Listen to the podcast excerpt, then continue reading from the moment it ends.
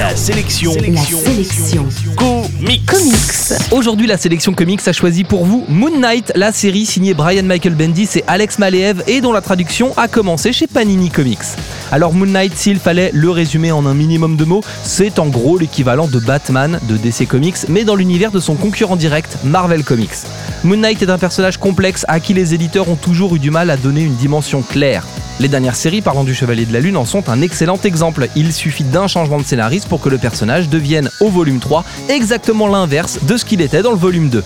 Preuve d'une gestion assez lamentable de la série. Mais cette fois, les choses devraient être bien différentes. D'abord, la nouvelle série Moon Knight est signée par le duo génial Bendis-Maleev à qui l'on doit des séries comme Scarlet, Criminal ou un des meilleurs passages de tous les temps sur la série Daredevil. C'est simple, dès que ces deux-là sont réunis, ils font d'un personnage moribond l'une des meilleures surprises de son époque.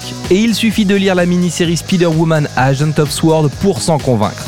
Sur cette nouvelle série Moon Knight, le duo fait encore une fois des miracles. Moon Knight est un personnage torturé et schizophrène en lutte permanente avec ses démons intérieurs.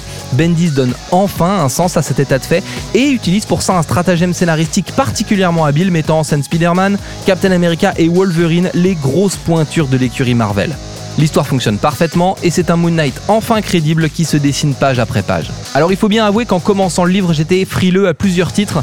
Tout d'abord, lire encore une fois une histoire de Bendis et Maleev alors que leur style est assez constant, livre après livre, ne m'enchantait pas plus que ça. Le style graphique de Maleev a pourtant évolué et ça m'a intrigué quand j'ai feuilleté le bouquin, c'est pour ça que je l'ai acheté. Et puis, repartir avec des aventures de Moon Knight après la cacophonie et le goût de ratage que m'avait laissé la série précédente du Chevalier de la Lune ne m'enchantait pas vraiment. Au final, ce Moon Est une excellente surprise et une excellente série, sûrement une de mes trois préférées de cette année 2012. Ça s'appelle donc Moon Knight, c'est la série signée Bendis et Maleev, attention pas les autres.